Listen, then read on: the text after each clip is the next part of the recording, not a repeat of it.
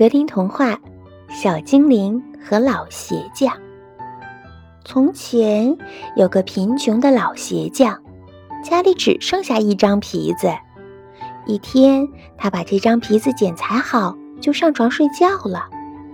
第二天一大早，他正准备工作，却发现一双已经做好的鞋摆在桌子上了。过了一会儿，一位顾客走了进来。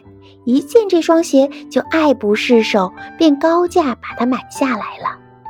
老鞋匠拿着卖鞋的钱，买了能做四双鞋子的皮子。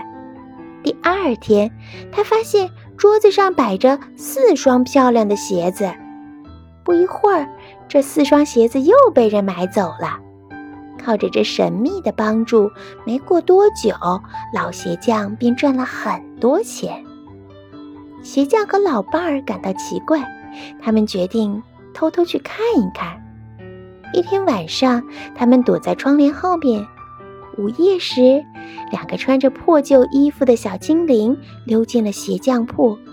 他们拿起了剪裁好的皮料，又是锤又是缝，还不时地敲敲打打。做好鞋后，他们就急急忙忙地离去了。第二天早上。老鞋匠和老伴儿决定给两个小精灵做一套新衣服，来感谢他们。午夜时分，两个小精灵又来了。他们做完鞋，高兴地穿上漂亮的小衣服，蹦跳着离开了鞋匠铺。从此，两个小精灵再也没有来过，而老鞋匠过上了富足的日子，事事称心如意。